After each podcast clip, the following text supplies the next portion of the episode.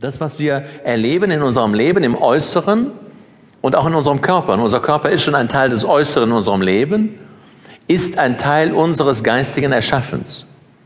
Das heißt, das, was wir im Körper vorfinden, Druck oder Spannung, wenn ich Spannung habe im Körper und Verspannung, muss es hier Verspannung geben. Muss ich anspannende Gedanken denken. Das, was ich in meinen Beziehungen erlebe, das, was ich im Arbeitsplatz erlebe, im Kontakt mit meinen Mitmenschen erlebe, das muss vorher, hier ist die Quelle. Hier im Verhältnis besonders mit mir.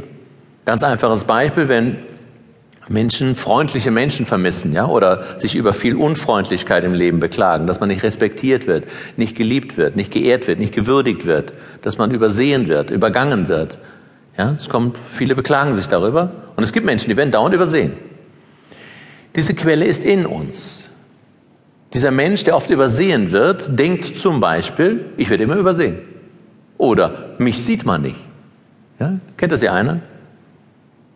Aus der Kindheit oft sind besonders die Mädchen damals übersehen worden von einem oder beiden Elternteilen, zum Beispiel von Papa.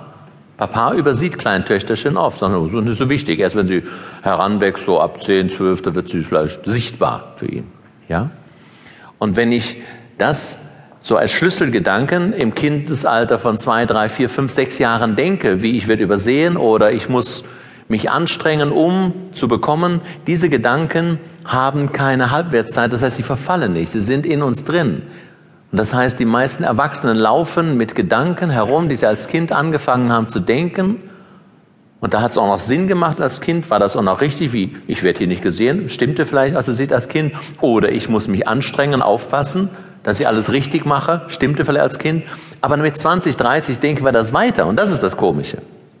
Das heißt, in Erwachsenen Körpern laufen Kinder rum, die denken noch Gedanken, die sich damals angewöhnt haben zu denken.